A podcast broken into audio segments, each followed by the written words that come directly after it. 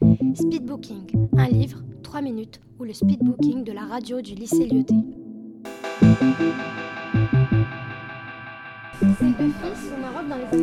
Et son père se retient. Alors que d'habitude, il regarde les films. C'était sur la Seconde Guerre mondiale. Mais euh, ça se passe pendant la, juste après la Seconde Guerre mondiale. Bonjour, je suis Omar de la 3e 2 du lycée Lyoté. Aujourd'hui, je vais vous présenter mon livre Nos vies en l'air, auteur Manon Fargeton. Nos vies en l'air est un roman parlant d'un sujet très sensible, le suicide. Juste en lisant le titre, vous comprendrez que l'histoire est bouleversante. Nos vies en l'air raconte la vie de Mina, une jeune fille qui se fait harceler à l'école. Jusqu'au jour où Mina décida de mettre fin à ses jours, en montant sur un toit d'un immeuble parisien.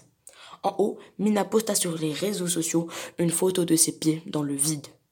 Mais les commentaires étaient très méchants et mal placés, comme par exemple Vas-y, saute, on s'en fout de toi, etc.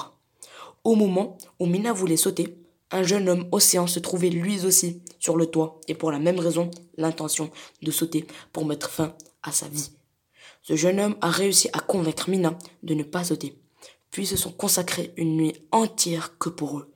Et pour mieux se connaître, pour cela, il va emmener Mina à un concert de rock. Mais Mina n'aime pas la guitare électrique et le rock. Mais la guitare, mais plutôt la guitare classique.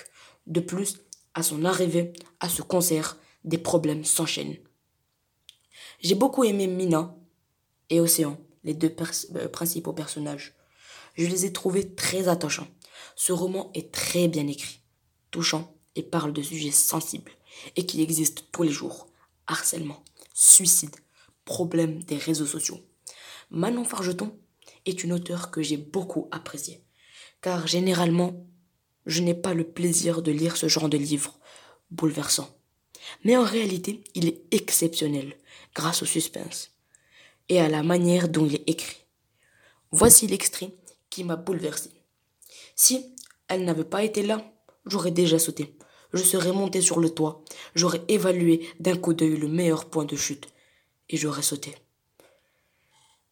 J'ai choisi cet extrait car il nous montre bien qu'il faut toujours parler de ses problèmes avec une personne qui elle-même en retour pourra nous aider.